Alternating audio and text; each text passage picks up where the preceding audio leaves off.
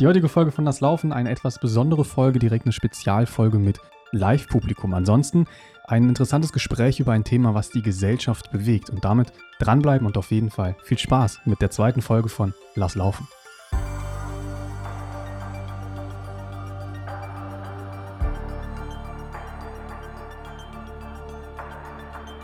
Ja, und damit sind wir eigentlich auch schon direkt in der zweiten Folge. Hallo und ganz herzlich willkommen zur zweiten Folge von Das Laufen, eurem Alltagstechnik-Podcast von äh, mir, äh, Janiklas und dem lieben Mike. Hallo. Hallo auch von mir. Das ist hier heute ein ganz besonderes Setup. Wir sitzen gegenüber und haben sogar Zuschauer, die sich wahrscheinlich aber den ganzen Abend ruhig verhalten werden. Wir nehmen jetzt am Abend auf und haben leichten Zeitdruck, aber ich glaube, das wird heute eine gute Folge. Wir sind ein bisschen vorbereitet. Genau, also vielleicht zum Setup davor. Wir sitzen tatsächlich gerade bei mir zu Hause. Wie es dazu gekommen ist, wir sitzen uns gegenüber. Das war eigentlich so eine gute Idee, die wir hatten, weil man dann ein bisschen sieht, wenn der andere reden möchte und so das Unterbrechen, was minimiert wird. Aber irgendwie kriege ich gerade die ganze Zeit Lachkick, wenn ich äh, Mike dabei zugucke, wie ich rede. Und, und Mike lacht gerade auch äh, drauf los, wenn ich das sage. Deswegen, also vielleicht werdet ihr den ein oder anderen ähm, außerplanmäßigen Lacher erleben. Mal gucken. Äh, wir sitzen hier und in der allerletzten Folge, die wird hochgeladen am letzte Woche Samstag. Und zwar tatsächlich, lustige Geschichte, ich bin in den Urlaub gefahren am Sonntag und äh, habe dann abends meinen Newsletter äh, geguckt und hat ja letzte Woche erzählt, Lieblingspodcast AWFNR. Und da gibt es ja die Post von Paul, auf die Mike ein bisschen hingewiesen hat. Und diese Post von Paul habe ich mir dann eben abends durchgelesen und da wurde dann erzählt, dass der Tag des Podcasts war am Samstag, also tatsächlich dann bei unserer allerersten Folge, passend hochgeladen zum Tag des Podcasts. Als kleine Anekdote davon. Ansonsten. Das wusste ich noch gar nicht, muss ich sagen. Nee? Nee, ich wusste das nicht, aber ich lese auch diese Post von Paul nicht und ich mache mir auch wenig aus so Special-Feiertagen, die keine Bedeutung haben, wo man nicht frei hat. Ich würde sagen, es ist auf jeden Fall ein gutes Omen. Irgendwie, auf dass jeden Fall. zufällig direkt an diesem Tag gepostet haben. Ansonsten, wir haben bis jetzt eigentlich ganz gutes Feedback zur letzten Folge bekommen und ich habe auch eine Nachricht erhalten, dass wir schon der Lieblingspodcast von äh, einem oder einer sind. Ich will da jetzt nicht näher drauf eingehen, aber ich denke, darauf können wir stolz sein und wir hoffen natürlich, ich glaube, die Person da draußen fühlt sich angesprochen, dass wir sie jetzt mit der zweiten Folge nicht enttäuschen. Ja, ich hoffe, wir enttäuschen generell keinen heute mit der zweiten Folge, weil hier kann heute echt viel schief gehen. Weil wir haben hier eine ganz, für uns auf jeden Fall sehr ungewöhnliche Situation ist auch für mich da irgendwie das erste Mal, dass ich ja Niklas beim Sprechen anschaue, auch wenn wir sonst mal spazieren gegangen sind. Ich muss sagen, ich habe den nie angeschaut, ist mir aufgefallen. wir, sind, wir, wir laufen immer nebeneinander, ne? Ja. Aber wer macht, also ich glaube, die meisten Leute tun immer nur so, als würden die den Leuten so in die Augen gucken. Man so diesen Trick einfach zwischen die Nasenspitze ja, ja, genau, gucken oder genau, so, ne? Genau, ja. sowas, ja. Dann jetzt aber wichtigste Frage vorab, bevor wir in das heutige Thema einsteigen, auf das ich mich persönlich sehr freue, weil ich selber in, mich in dem Bereich wiedererkenne. Vielleicht kleiner Spoiler nicht ganz so viel Technik, ein bisschen mehr Alltag und Wirtschaft heute. Freue ich mich sehr drauf. Aber jetzt die Frage, wie war deine letzte Woche, Mike? Ja, meine äh, letzte Woche war ein bisschen von Lernen geprägt und dann der Post-Lernen-Entspannung, würde ich sagen. Aber ich glaube, du hast mehr zu erzählen. Du warst ja im Urlaub. Ich war im Urlaub, genau. Von Sonntag bis tatsächlich gestern.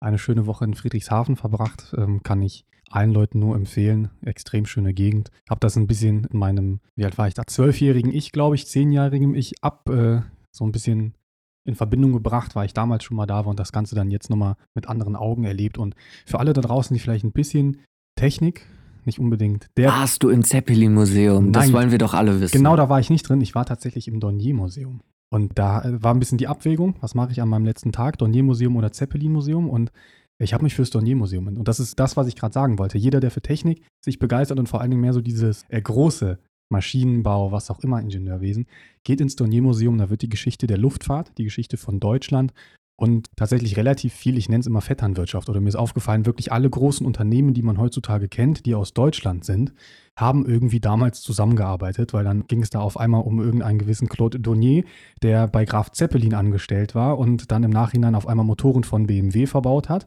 mit der technischen Unterstützung von Bosch.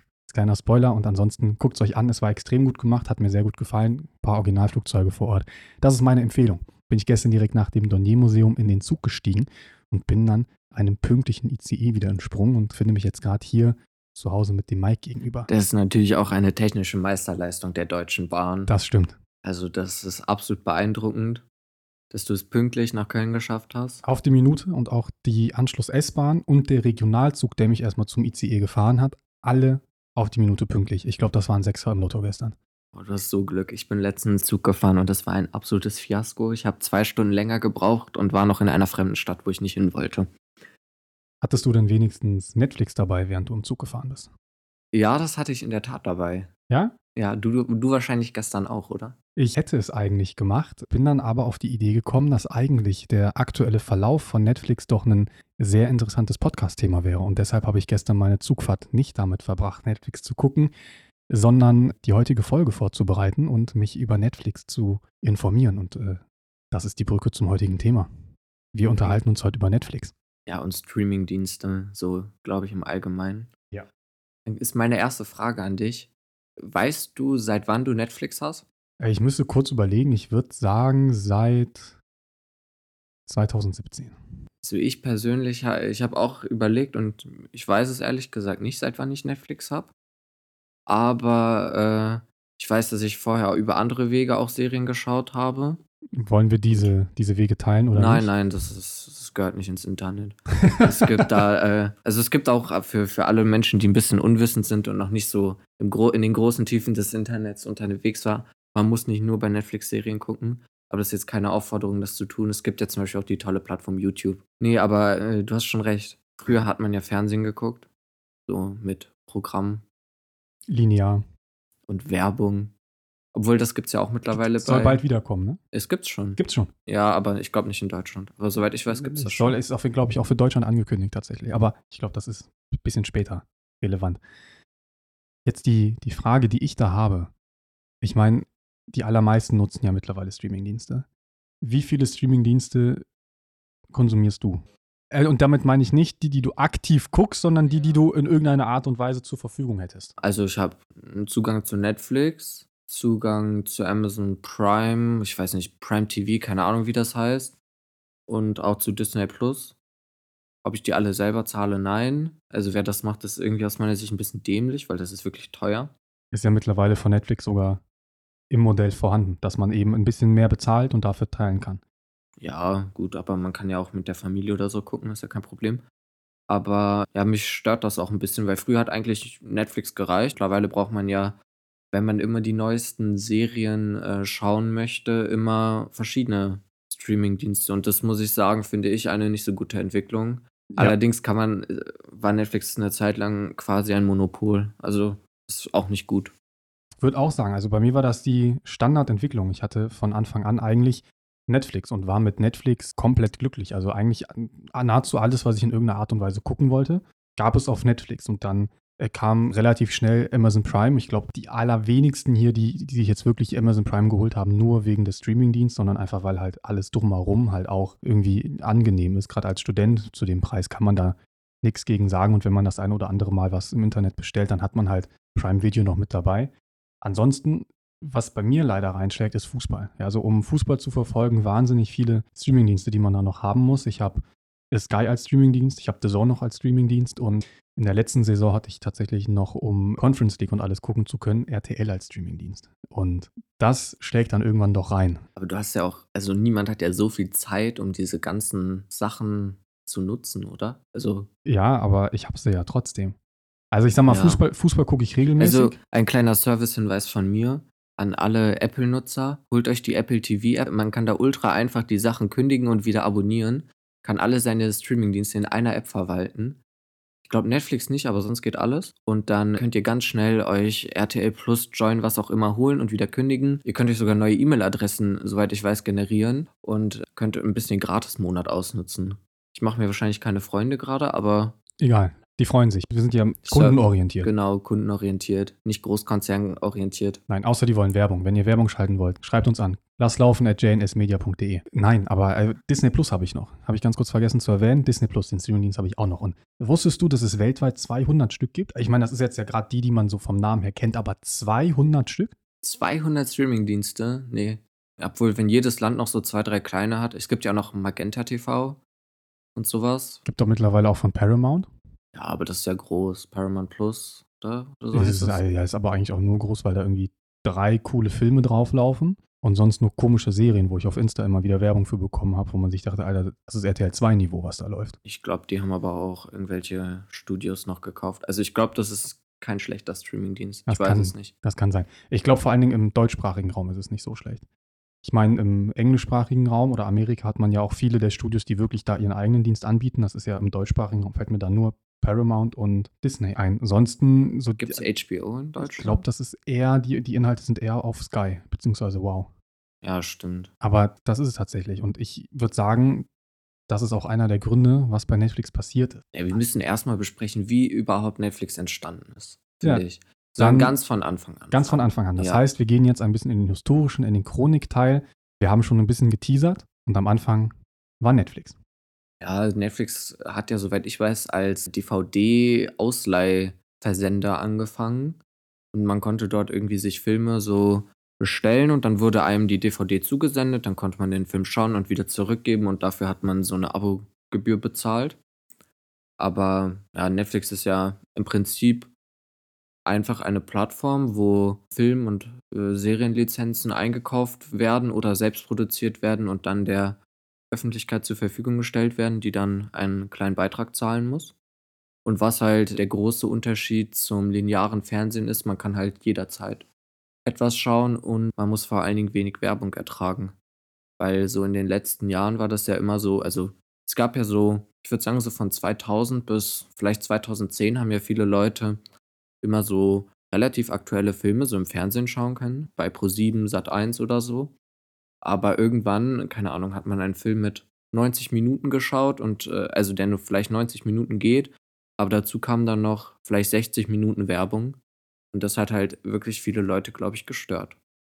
Habe ich in letzter Zeit gemerkt, Pro7 strahlt aktuell die komplette James Bond-Reihe aus. Und das habe ich zum Anlass genommen, um dann die Filme, an die ich mich nicht mehr so ganz erinnern kann, jeden Freitag einmal reinzugucken. Aber werbetechnisch war das kein Vergnügen. Und äh, tatsächlich auflösungstechnisch, wenn man nicht irgendwie 90 Euro im Jahr ausgibt für ähm, irgendwelche Plus-Abonnements, HD Plus oder so, auch eine Katastrophe, sich irgendeinen Film in SD angucken zu müssen. Äh, auch großer Vorteil von Netflix.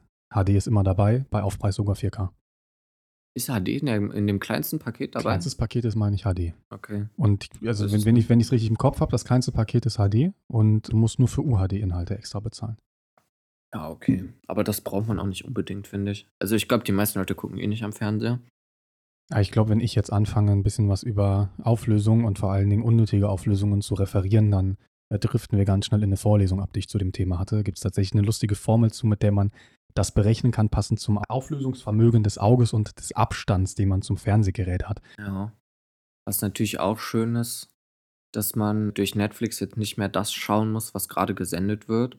Und auch nicht mehr so irgendwie ab. Also der Fernsehsender ist ja schon immer sehr abhängig vom Publikum gewesen. So, man muss mit dem Film eine breite Zielgruppe ansprechen, damit man breit Werbung senden kann. Und Netflix ist aus meiner Sicht auf jeden Fall auch eine Chance gewesen für, so Nischenproduktionen. Mittlerweile muss ich sagen, es ist meinem Gefühl nach her nicht mehr so. Also mittlerweile wird eigentlich nur noch so Mainstream-Content gemacht. Also jedenfalls der eigenproduzierte, weil das halt super teuer ist und man halt einfach den Leuten was zum Schauen geben möchte.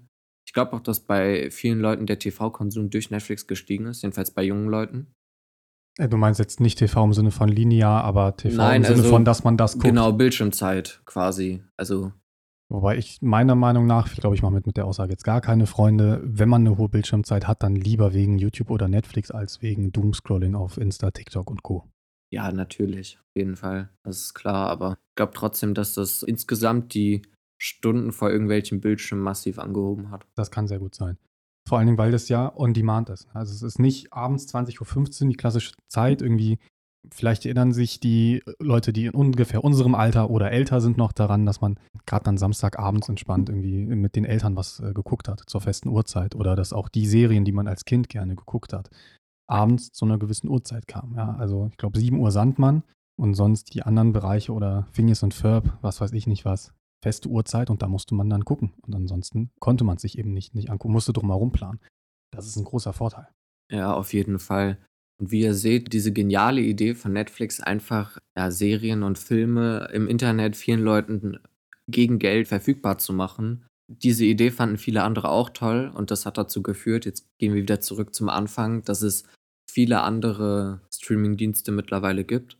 Und ich glaube, dass Netflix seinen Peak schon erreicht hat. Also ich glaube, während der Covid-Pandemie hatten wahrscheinlich die meisten Leute ihre, ihr Netflix-Abo. Das werde ich gleich auch nochmal nachschauen. Ja, was sind denn die aktuellen Netflix-Zahlen oder generell der Netflix? Ich würde sagen, wir machen das am besten einfach anhand der Abozahlen fest. Ich glaube, das ist ein ganz guter Indikator. Ja, auch wenn das natürlich ein, ein schwankendes Verhalten ist. Also da werde ich später, glaube ich, noch was zu sagen, dass gerade bei Netflix äh, vielleicht auch viele wirklich nur anlassbezogenen Abonnement haben und das dann nicht, äh, auch wenn sie gerade nichts gucken, einfach weiterlaufen lassen. Aber wie ist denn der Abozahlenverlauf von Netflix? Ich habe im Kopf, dass auf jeden Fall 2022, Ende 2022 die Zahlen nach Corona dann gesunken sind. Aber meiner ja. Meinung nach äh, müsste es eigentlich so sein, dass natürlich während Corona, alle Leute sich gelangweilt haben und ja, wir leider aktuell in einer Gesellschaft sind, wo Langeweile was Schlechtes ist und man sich direkt ablenken muss, anstatt sich mal mit der alternativen kreativen Lösung zu beschäftigen, um Langeweile wegzukriegen, dann doch schnell zur Ablenkung greift. Ja. Dopamin und so und dann wahrscheinlich viele Netflix sich An sich, haben. also deine These würde ich auch so vollkommen unterschreiben, gilt wahrscheinlich für die westliche Welt, aber was du wahrscheinlich vergessen hast und wo ich auch nicht so dran gedacht habe, ist, dass äh, Netflix eine sehr globale Plattform ist. Und Netflix wächst in Europa und den USA nicht mehr so wirklich. Aber Netflix wird immer so, immer beliebter, so in Asien, Afrika und so. Und so wie äh, es meinen äh, Daten zufolge sind, gibt es im Moment im Q2 2023, ich glaube, die haben ein verschobenes Geschäftsjahr, die meisten Netflix-Abonnenten jemals. Allerdings muss man überlegen, dass je nach Ort die Abogebühren anders sind mhm. und die Abos auch anders funktionieren. Mhm. Deshalb ist es also. Wie waren denn die Zahlen? Also gab es irgendwann, gab es denn nach Corona mal einen Einbruch? Weil das habe ich von den Schlagzeilen zumindest im Kopf. Also du hast schon recht, das Wachstum war langsamer nach Corona, aber es gab jetzt keinen Rückgang. Okay. Also. An den, an den absoluten Zahlen weltweit. Genau. Ich, ich werde jetzt keine Zahlen an sich nennen, weil ich glaube, das ist nicht so interessant. Aber man sieht auf jeden Fall, dass Netflix extrem krass gestiegen ist. War auch in der Vergangenheit eine gute Aktie. Also oder ob das eine gute Aktie war, ist schwierig, aber die Leute haben viel Geld damit verdient, die Netflix-Aktien in der Vergangenheit gehalten haben. Und dann, dann ist der Wachstum zurückgegangen. Das Wachstum. Ja, das Wachstum hat sich verlangsamt. Okay. Wäre die wahrscheinlich mathematisch korrekte Aussage. Unsere Mathelehrerin von früher wäre stolz auf uns. Ja, das denke ich auch. Wobei, wahrscheinlich. Ja, übrigens, hatten, hatten wir das erzählt in der ersten Folge? Wir hatten Mathe-LK zusammen. Egal, ich glaube, juckt die allerwenigsten da draußen. Das heißt, wir können sagen, die These, die wir aufgestellt haben, können wir jetzt bestätigen. Das heißt, wissenschaftlich gesehen wären wir jetzt bei einer Theorie angekommen, was alle, die sich nicht mit Wissenschaft beschäftigen, immer wieder verwirrt, wenn man auf einmal etwas äh, Erwiesenes als Theorie bezeichnet. Wir haben bei Netflix gesehen ein rasantes Wachstum gehabt. Wir haben auf jeden Fall eine Marktlücke damit geschlossen, die während Corona einen Peak erreicht hat. Nicht Peak im Sinne von absoluten Zahlen, aber Peak des Wachstums und haben ja. da seitdem ein verlangsamtes Wachstum und das kann ich jetzt dazu beitragen, in einigen Subbereichen, jetzt nicht in absolut gesehen, aber halt auf Amerika und Europa bezogen, sogar zeitweise ein schrumpfendes Verhalten. Hast du absolut recht. Und ungefähr während der Corona-Pandemie ist ja auch der wahrscheinlich größte Konkurrent von äh, Netflix außerhalb des äh, Broadcast TV an den Start gegangen, und zwar Disney Plus. Dazu habe ich mir auch mal ein paar Zahlen rausgesucht. Sehr gerne. Aber vorher wollte ich dich fragen, was denkst du, ist belie die beliebteste Form, ähm, Videocontent zu konsumieren in den USA? Einmal auf die Gesamtbevölkerung und einmal auf äh, junge Leute. Also so 18 bis 30. Die beliebteste Form. Ich muss sagen, ich habe immer nur ein sehr stereotypisches Wissen über die USA. Deswegen. Oh, ja, also das ist vielleicht, auch. In, vielleicht tue ich es vielen ist, damit es auch ist Unrecht. übrigens ziemlich deckungsgleich. ist auch, auch deckungsgleich? Deutschland. Okay. Mit Deutschland. Ähm, also, also, ich könnte mir vorstellen, dass wahrscheinlich die Älteren das Ganze eher ähm, wirklich noch ganz klassisch auf einem Fernseher konsumieren. Was ich eigentlich bei Netflix auch sehr gerne mache, weil ich finde die. Ähm Nein, also es geht darum, welche Plattform die benutzen. Ach so. Ach also so. es geht nicht darum, ob du. Würde sagen, ich ist jetzt eine These. Ich meine, die macht nicht, ist jetzt nicht unbedingt auf, auf Logik basiert, aber ich würde mir vorstellen, dass Disney wahrscheinlich bei jüngeren Leuten nicht so krass zieht. Einfach weil natürlich die Zielgruppe jung ist aber, also halt viel Content für Junge dabei ist, aber die so jung sind, dass sie noch kein Abonnement selber haben und das deshalb die Eltern abschließen. Ne, also wenn man jetzt irgendwie sechs Jahre alt ist und irgendwie einen Disney-Film über Disney Plus guckt, läuft das Abo über die Eltern. Und dass die Leute, die jetzt ohne ein Kind zu haben, wenn die sich Disney holen, dann sind das wahrscheinlich die Leute, die halt mit Marvel, Star Wars und so weiter aufgewachsen sind und sich sowas dann jetzt auch gerne darüber angucken. Während wahrscheinlich jüngere Leute aufgrund der gesellschaftlichen Trends zu Netflix gehen. Habe ich es richtig rum oder habe ich es falsch rum? Also du hast schon, also wenn man nur auf die Leute, die bezahlen, natürlich bezahlen keine kleinen Kinder Disney. Hast du natürlich absolut recht. Aber es ist schon so, dass Netflix in den USA sowohl bei jüngeren als auch bei älteren von den internetbasierten Sachen das beliebteste ist. War ja eine Fangfrage. Ja, natürlich. Und nicht YouTube, was mich zum Beispiel krass gewundert hat. YouTube hatte ich gerade gar nicht auf dem Schirm. Also ich hätte gedacht, dass YouTube beliebter ist, aber es geht nur um die Beliebtheit. Okay. YouTube ist mein Leben, ganz ehrlich. Ja, ist auch sehr interessant. Und es ist auf jeden Fall ein klarer Trend zu erkennen, dass jegliche Form von Broadcast-System über Kabel als auch über Satellit, dass das mit der Zeit unbeliebter wird und von jungen Leuten wenig genutzt wird. Okay, das klingt interessant. Das heißt dann jetzt aber meine Frage oder zurück zum, zur Chronik. Wie ist Disney gewachsen? Ja, Disney hat einen relativen Raketenstart, würde ich sagen, vollzogen. Also die sind am Anfang extrem stark und schnell gewachsen während Corona, beziehungsweise am Ende von Corona. Und jedes, also jedes Quartal gab es mehr Abonnements. Allerdings in den letzten drei, vier, fünf Quartalen hat sich so ein Pol nach oben gebildet. Also es, es gibt eigentlich kein wirkliches positives Wachstum mehr. Die sind wahrscheinlich an, auch an ihrem Peak so langsam angekommen. Und es liegt wahrscheinlich daran, dass viele Leute ihre Kindheitsserien alle nochmal geschaut haben und denen so ein bisschen der Content ausgeht. Also natürlich gibt es ab und zu neue Produktionen extra für Disney Plus, aber. Die meistens schlecht sind. Naja, wir wollen jetzt hier nicht so viel über die Qualität des Contents von denen richten, aber. Äh, ja, damit würde ich auf jeden Fall konform gehen und ich glaube, dass Disney damit ein ähnliches Problem hat, wie Netflix es ja auch hatte. Wenn wir jetzt auch gerade mal den Sondergrund, den ich gleich nochmal erwähne, für, für den Asienmarkt rauslassen. Ähm, generell dadurch, dass sich immer mehr und mehr Streamingdienste bilden. Ich meine, mittlerweile gibt es sogar, um Tatort zu streamen, einen neuen Streamingdienst namens ARD Plus, was ich ein bisschen frech finde, auf Basis, dass man ja schon monatlich dafür bezahlt, auf einmal nochmal extra bezahlen zu müssen, um Tatort in der Mediathek zu haben. Das ist jetzt ein Scherz, oder? Nein. Das gibt's wirklich? Ja, das Ganze habe ich selber nur mitbekommen auf Basis von einer Sonderfolge des ZDF-Magazin Royal. Also das ist ja wirklich die bodenloseste Frechheit überhaupt. Alle Leute in Deutschland zahlen Rundfunkbeitrag und man muss dann selber nochmal für den Tatort extra bezahlen. Wir haben ganz kurz eine Anmerkung aus dem Publikum, da geben, schalten wir einmal hin. So, wir hatten gerade eine kleine, äh, sehr nette Information aus dem Publikum, was uns darauf hingewiesen hat, dass das Ganze wohl nicht unbedingt von ARD gewollt ist, sondern dass das Ganze auf Basis eines Rechtsverfahrens so umgesetzt werden musste, auch zu dem Preis. Ähm, deswegen, wir sind immer noch der Meinung, dass das am Ende für den Benutzer eine schlechte Situation ist, wir würden uns dann aber hier dem Publikum anschließen und sagen, dass dann an der Stelle der Shame nicht an ARD gehen sollte. Auch wenn in der Serie, wo ich es gesehen habe, das ZDF sich wahnsinnig drüber lustig gemacht hat. Ich werde mich auf jeden Fall zur nächsten Folge darüber ausführlich darüber informieren und werde diese Informationen nachreichen. Ja, da freuen wir uns jetzt schon drauf. Zurück zum Thema. Das heißt, 200 weitere Streamingdienste, die man hat und vor allen Dingen mehrere, die wir ja schon genannt haben in unserem Bereich, die man eigentlich haben muss, um allen Content sehen zu können. Und das führt zu zwei Problemen, die eigentlich Hand in Hand miteinander gehen. A, man braucht irgendwie einen gewissen Content auf der Plattform, damit man sich abhebt. Wenn man jetzt nur schlechten Content hat, guckt diese Plattform keiner. Genau, das, es gibt quasi zwei Märkte. Einmal konkurrieren die äh, Plattformen um den Content und dann äh, Content, äh, konkurrieren die Plattformen auch noch um die Zuschauer. Und beim der Konkurrenz um die Zuschauer ist ja eben nicht nur der Content als ein Grund, der Grund, warum man sich einen Streamingdienst holt, sondern auch die Preise. Ja, also man kann sich persönlich nicht vier, fünf Streamingdienste parallel leisten. Das ist einfach nicht jedem, aber vielen Menschen zu teuer oder vielleicht auch einfach das Geld nicht wert. Und das heißt, dass dabei dann der Content die entscheidende Rolle spielt, für welchen der Streamingdienst auf dem Markt man sich denn entscheidet.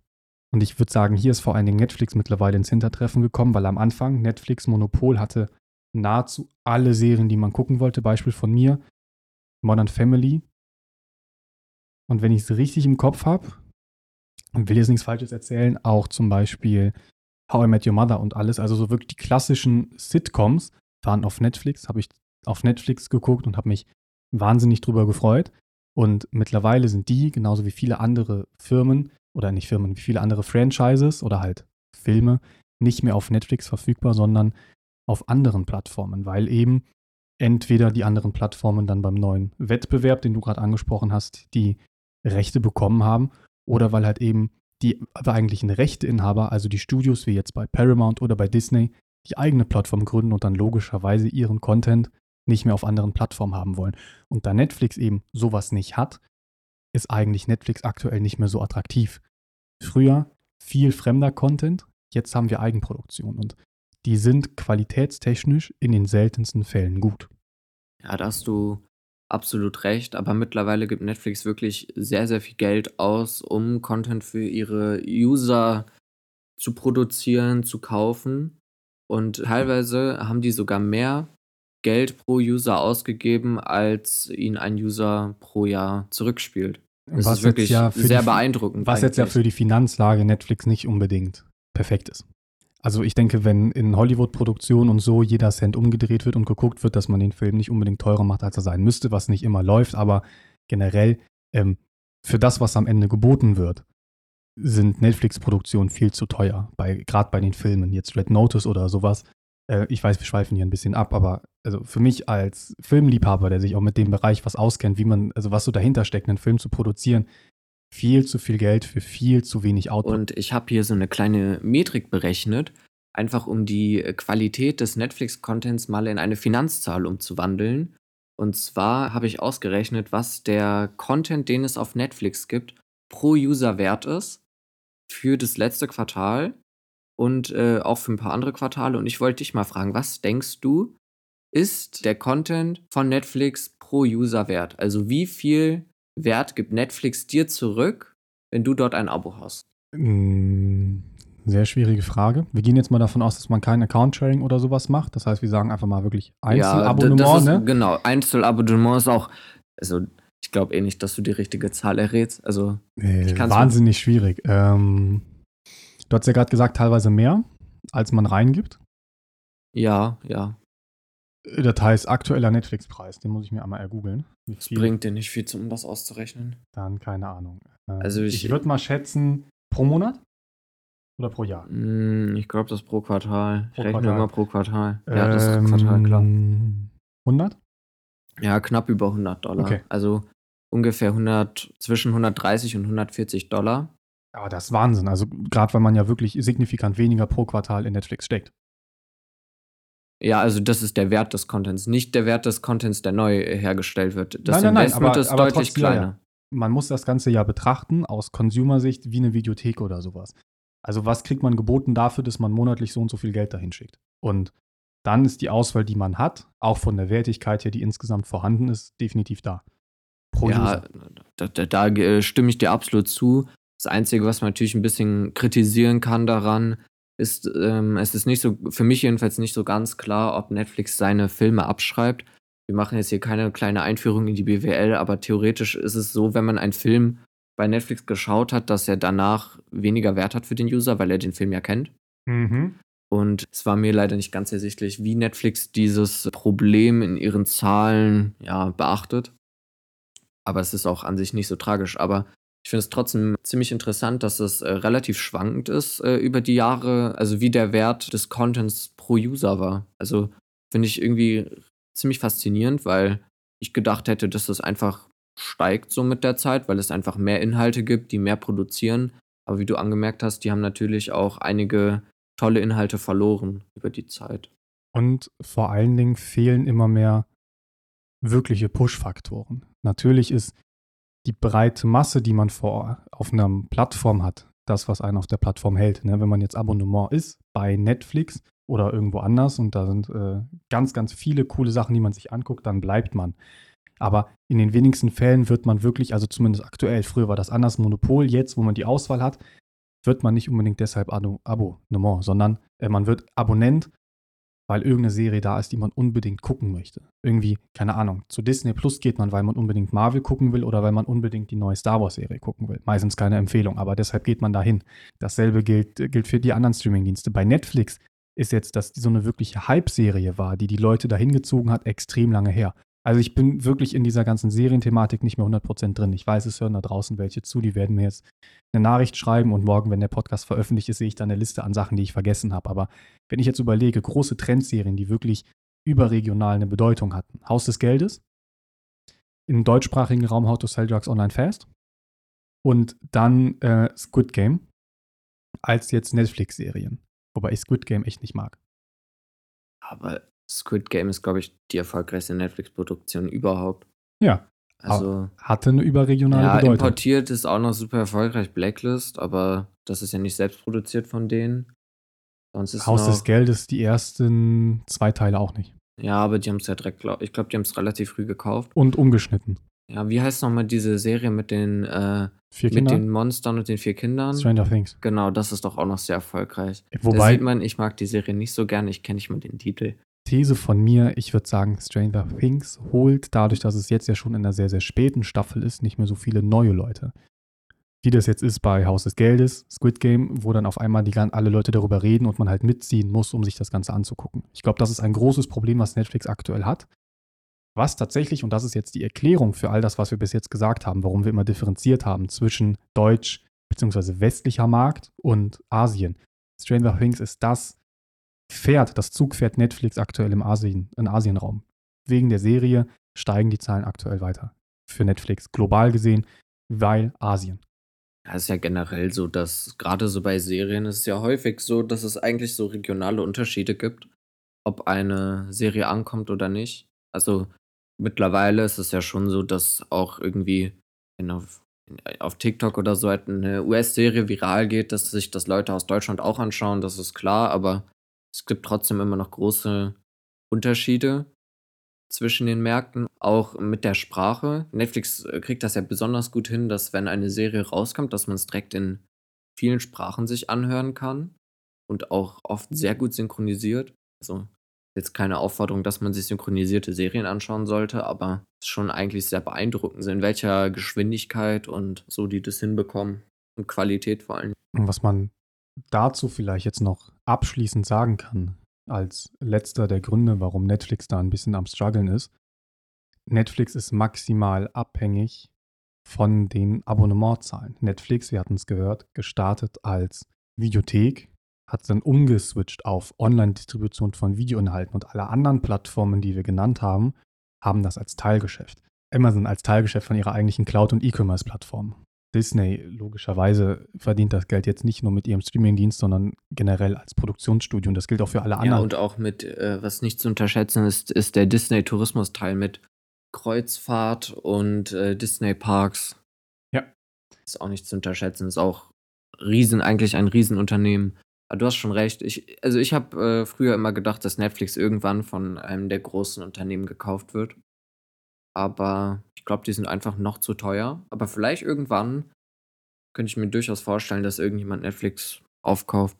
Also nicht so ganz unwahrscheinlich. Wäre auf jeden Fall, zumindest für den Endnutzer, wenn die Preise nicht allzu drastisch steigen, ein angenehmer Fakt, dass man nicht mehr so viele verschiedene Streaming-Dienste benötigt, um das Ganze eben gucken zu können. Ja, ich glaube auch, diese ganze Anzahl an Streaming-Diensten hat bestimmt auch wieder dazu geführt, dass Leute Schwarzvideos schauen, irgendwo illegal im Internet. Und das hat ja eigentlich Netflix hat ja so Filmpiraterie oder Videopiraterie eigentlich sinnlos gemacht. Also, Ja. das ist ja eigentlich wirklich eine 'ne coole Sache, dass man mit ein paar Euro, ja, so ein Problem für die Filmindustrie behoben hat. Also, ich glaube, die Filmindustrie findet Net findet Netflix teilweise auch nicht so cool, aber Besser als wenn Leu wenn man gar nichts kriegt dafür, dass sie sich Ja, den Film das glaube ich auch. Wobei sich die Filmindustrie da ja auch manche Probleme selber einbrockt. Also, ich bin da vielleicht ein bisschen zu hardcore, aber ich bin kein Fan davon, dass Filme mittlerweile gefühlt, während sie noch im Kino sind, schon irgendwo zum Streamen bereitstehen. Ich bin da eher auf der Oppenheimer-Seite, wo man ein langes Theatrical Window hat. Bei Oppenheimer von, ich meine, genau 100 Tagen. Bisschen so, wie es früher war, dass man dann halt wirklich warten musste, bis man sich so einen Film dann auch mal angucken konnte. Weil dann darüber ja auch wirklich erstmal Geld an der Kinokasse generiert wird. Was ich als Kinoliebhaber, es sei denn, es ist zu warm, wie als wir beide Oppenheimer geguckt haben, wirklich äh, sehr mag. Kleine Side Story, als wir uns Oppenheimer angeguckt haben, leider nicht in einem True IMAX. Ich wäre sehr, sehr gerne dafür nach London oder so geflogen, um Film in wirklich 70 mm IMAX zu gucken. Es wird irgendwann noch die Folge geben, wo ja Niklas eine Stunde lang über Kinobeamer und Filmtechnik äh, referieren wird. Wahnsinnig interessantes Thema. Also ich habe da mir so viel zu angeguckt, auch in einigen Vorlesungen. Ich werde jetzt nicht näher darauf eingehen, aber die beste IMAX-Qualität, wenn ihr euch das mal irgendwie angucken wollt, 70 mm True IMAX, wirklich dann auch von einem IMAX Aspect Ratio, der dem gewachsen ist. Und wenn ihr jetzt in einem der deutschen IMAX-Kinos wart für den Film und irgendwie das Ganze mit schön Digital IMAX geguckt habt, muss ich euch leider enttäuschen. Das ist nahezu dieselbe Qualität wie einfach äh, bei einem, mit einem relativ guten Laserbeamer in einem größeren Multiplex-Kino, was, in den, was in den meisten größeren Städten vorhanden ist. Also dafür würde ich das extra Geld nicht ausgeben. Egal, als wir das angeguckt haben, es war wahnsinnig warm in diesem Kinosaal und wir mussten drei Stunden da wirklich schwitzend verbringen und am Ende waren nahezu alle, die rausgegangen sind, äh, nass. Und zwar nicht aufgrund des Filmes, sondern weil es wirklich so warm war. Und es ist auch sehr traurig, dass viele Leute früher gegangen sind, weil es so warm dort war. Ich glaube, die haben den Endtwist des Films gar nicht mitbekommen den du gar nicht so gut fandest wie ich. Aber ich glaube, damit würden wir jetzt dann. Ich habe aber auch, äh, beim zweiten Mal fand ich es besser, muss ich sagen. Ich habe den, ich habe Oppenheimer zweimal angeschaut. Äh, das zweite Mal steht bei mir noch aus, wenn ich irgendwann mal in ein True IMAX-Kino dafür komme. Ich hatte tatsächlich überlegt, dafür nach London zu fliegen. So verrückt bin ich in diesem Bereich. Haltet ihn bitte alle davon ab. Es ist nicht sinnvoll für die Umwelt, dass dieser Junge für eine Kinovorführung nach London fliegt. Lasst ihn wenigstens Zug fahren. Aber ich glaube, damit haben wir ja relativ gut beschrieben, was so die Punkte waren, ja. was so den Streaming-Markt ausmacht. Und wir müssen jetzt noch zu einem kleinen Fazit kommen. Ja. Bevor wir zum Fazit gehen, Frage. Was würdest du denn jetzt Netflix empfehlen, damit halt eben das Wachstum auch bei uns im, im Markt vom Westen wieder zunimmt? Aus meiner Sicht hat äh, Netflix genau die äh, richtige Strategie im Moment. Und zwar, dass sie im westlichen äh, Streaming-Markt nicht mehr so stark wachsen, weil es aus meiner Sicht hier nicht mehr viel Wachstumspotenzial so an sich gibt, weil viele Leute schon Zugang zu einem Abo haben und die jetzt einfach äh, die Gewinne abschöpfen, die es deutschen und westlichen äh, Streaming-Markt gibt. Ich glaube, es ist genau richtig, dass man sich auf den asiatischen, afrikanischen Markt fokussiert. Und um damit vielleicht auch wieder einige Leute ein bisschen gegen mich aufzubringen. Unendliches Wachstum, egal in welchem Bereich, ist nicht immer die optimale Lösung. Falls Netflix das Ganze aber versuchen würde, wäre meine Empfehlung für den Bereich oder für den Markt oder zumindest um die Abozahlen zu halten, dass die Leute halt nicht irgendwo anders hinwechseln, das Angebot vielleicht ein bisschen zu diversifizieren. Ich sage mal, Amazon zum Beispiel bietet Fußball oder sowas an. Die Übertragung ist übrigens sehr, sehr gut. Also die kann ich nur empfehlen, dass Netflix irgendwie sich wieder ein Lucky Punch damit landet, dass sich wirklich wieder Leute Netflix anschauen wollen. Weil ansonsten sehe ich persönlich etwas schwärzer für Netflix hier auf dem Markt. Ich glaube nicht, dass die Leute alle da bleiben, weil Netflix ist verdammt teuer. Das Account-Sharing, was man früher relativ easy machen konnte, wurde von Netflix beendet. Man kann, wenn man mehr bezahlt, wieder Leute hinzufügen, aber auch dann nur noch Haushalte und dieses vier, fünf, sechs Leute auf einem Account ist damit im deutschsprachigen Raum nicht mehr möglich und für andere Streamingdienste, das ist von Disney Plus auch geplant. Und das Ganze ermöglicht dann eben, dass leider eine Sache Einzug halten wird, dass eben in günstigem Abo Werbung geschaltet wird. Günstigstes Netflix-Abo, da gibt es dann wieder Werbung. Finde ich persönlich ziemlich schade, weil damit eigentlich das Coolste am Streaming, werbefrei gucken zu können, wieder weggeht. Das heißt, meiner Meinung nach, als Fazit, Ansatz, müsste Netflix da wieder ein bisschen mehr auf Qualität setzen. Ich muss sagen, ich finde das aber mit der Werbung für das Abo kostet ja nur 4,99 Euro und es ist jetzt auch nicht so extrem viel Werbung und es ist wenigstens personalisierte Werbung. Ich finde, das ist durchaus fair. Also ich verstehe das, aber es gibt ja auch Leute, die vielleicht etwas geizig sind oder nicht so viel Geld haben, dann müssen die sich halt Werbung anschauen. Ich finde, das ist bei dem Preis okay. Es ist aber das allererste Mal, dass jetzt im Streaming-on-Demand-Bereich wieder Werbung läuft. Einzige Ausnahme diese ganz kurzen Trailer bei Prime Video, die man am Anfang hat. Und natürlich bei einer linearen Fußballübertragung, die gestreamt wird, da läuft auch Werbung. Aber jetzt wirklich im On-Demand-Bereich das allererste Mal, dass Werbung wiederkommt. Ja, aber so von bei den TV-Sendern, zum Beispiel bei Join oder so, wenn du dort kein Premium-Kunde bist, musst du ja auch äh, Werbung ja, ertragen. Ja, aber da ist das kostenlos. Da bezahlst du nicht Geld Da und hast hast du Werbung. recht. Da hast du recht. Aber ich finde trotzdem, es ist immer trotzdem noch ein gutes, äh, also es ist eine günstige Möglichkeit für Leute, eine Serie zu schauen oder einen Film. Ein bisschen Werbung dafür. Ich meine, vom Kino, du bezahlst auch 12 Euro für ein Kinoticket, je nach Kino oder vielleicht ein das ist- bisschen weniger und ist schaust dir auch Werbung Ist an. auch ein Unding. Wobei bei den Trailern hat das den Vorteil, dass man so ein bisschen gucken kann, welchen Film man sich noch angucken muss und welchen nicht. Außer man sitzt in Super Mario Bros. Dann ist die Werbung nicht so ganz zielgruppengerecht auf mich zugeschnitten. Aber das heißt, als kleines Fazit, um die Themenstränge, die wir alle aufgemacht haben, kurz zusammenzufügen. Ich glaube, wir können davon ausgehen, dass der Streaming-Markt an sich, wenn man jetzt nicht auf den individuellen Markt guckt, weiterhin ganz gute Aussichten hat, weil Streaming wird bleiben. Ich finde es persönlich ein bisschen schade, weil der Gemeinschaftseffekt von linearem Fernsehen, dass man gemeinsam was geguckt hat, am nächsten Tag drüber reden konnte, weg ist. Vielleicht als Alternative für Netflix der Amazon-Ansatz, dass man halt jetzt nicht eine Serie zum Binge-Watchen freigibt, sondern im Wochenrhythmus, zwei Wochenrhythmus oder sowas ein bisschen die Folgen veröffentlicht, damit so das Timing bleibt. Dann sind die Leute auch länger an den Dienst gefesselt und holen sich nicht nur für einen Monat ein Abo, sondern bleiben länger. Vielleicht eine Alternative. Aber an sich, individuell gesehen, es kann kein unendliches Wachstum im Streaming-Bereich geben. Der Markt hebelt sich so ein bisschen selber aus und der Kampf um die größte Popularität wird in naher Zukunft wahrscheinlich zwischen Netflix und Disney Plus ausgetragen.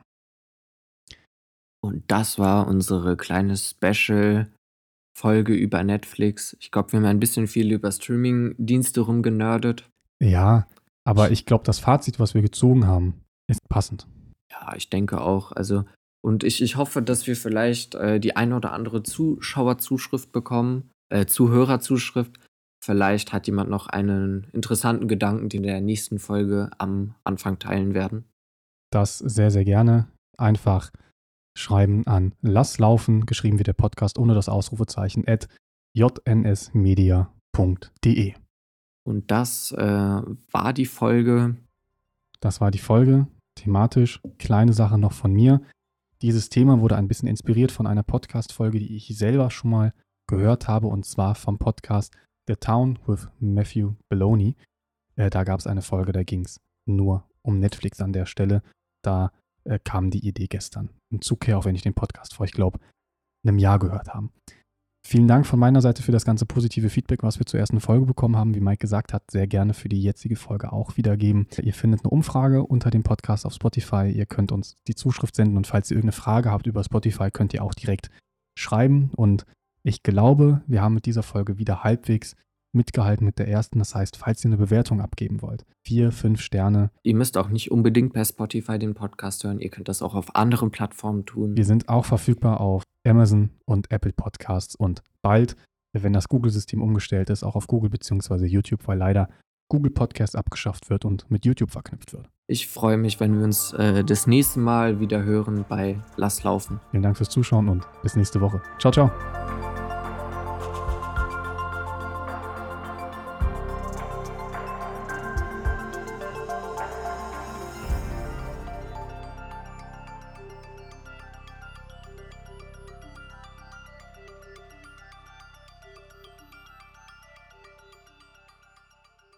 Podcast Word Protege von JNS Media.